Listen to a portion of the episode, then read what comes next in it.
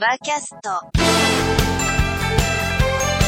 Bonus track del episodio 21 de Vacas porque estuvimos hablando de noticias y estas se confirmaron durante el proceso de grabación y edición.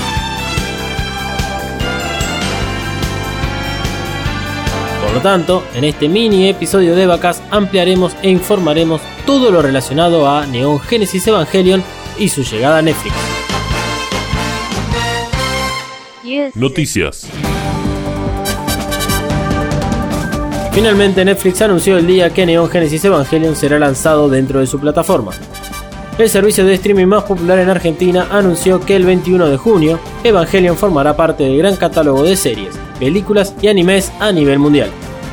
El anuncio fue realizado a través del canal de YouTube de Netflix el 23 de marzo de 2019, junto con un nuevo tráiler que mezcla muchas escenas, particularmente los Evangelion, con una cortina de fondo que le da mucha acción al video. Cruel Angel Tethys, te extrañamos. Recordemos que a finales de noviembre del 2018, Netflix dio el puntapié inicial al anunciar, sin fecha, que en la primavera de 2019 Evangelion sería lanzado en su plataforma. Si bien la noticia tuvo muy buenas repercusiones, el fandom no se quedó quieto y salió a la carga en busca de respuestas, ya que hubo dos preocupaciones rondando la cabeza de los fans. La primera es cuál sería la resolución de video.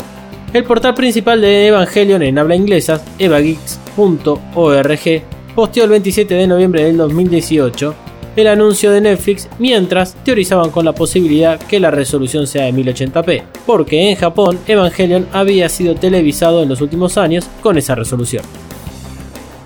La segunda preocupación es si volveremos a ver a Evangelion con las voces originales. Y acá hay que hacer un paréntesis, porque en muchos países occidentales Evangelion fue aireada en inglés y no en su idioma original. Por lo tanto, hay muchos fan expectantes. Esta situación puede ser problemática, sin embargo las nuevas generaciones no les va a importar las voces, pero al acérrimo fan no le puedes tocar nada.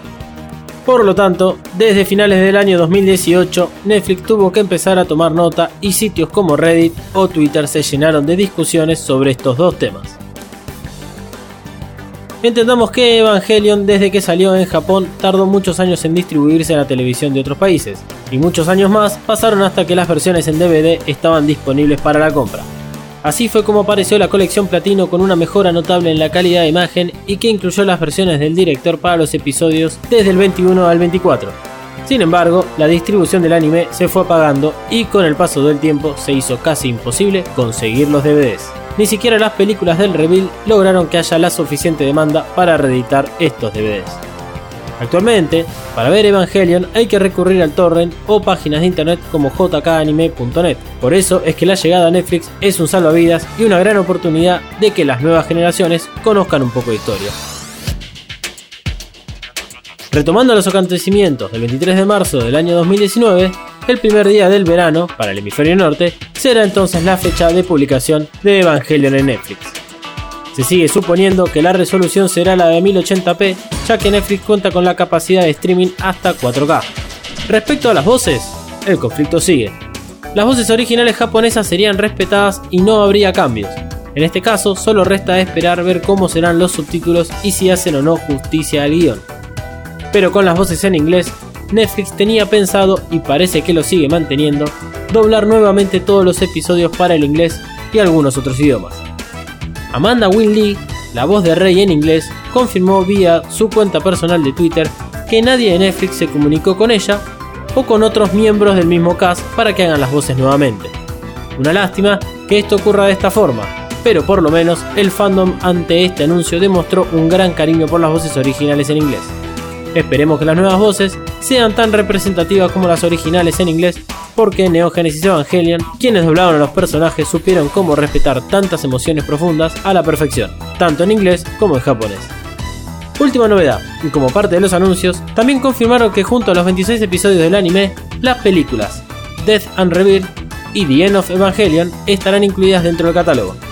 Sin embargo, no dieron detalles sobre las versiones del director de los episodios 21 al 24 y de las tres películas del Reveal of Evangelion editadas hasta la fecha. Veremos si la apuesta de Netflix rinde sus frutos o el cambio de las voces hará que muchos fans den un paso al costado. Solo resta esperar al 21 de junio, invierno para Argentina, pero para el hemisferio norte, verano, y esperemos que no sea un verano interminable. Desde Evacast hubiésemos preferido que la fecha de lanzamiento sea el 13 de septiembre, y si no entendiste las últimas dos referencias, te sugerimos que escuches muy atentamente el podcast.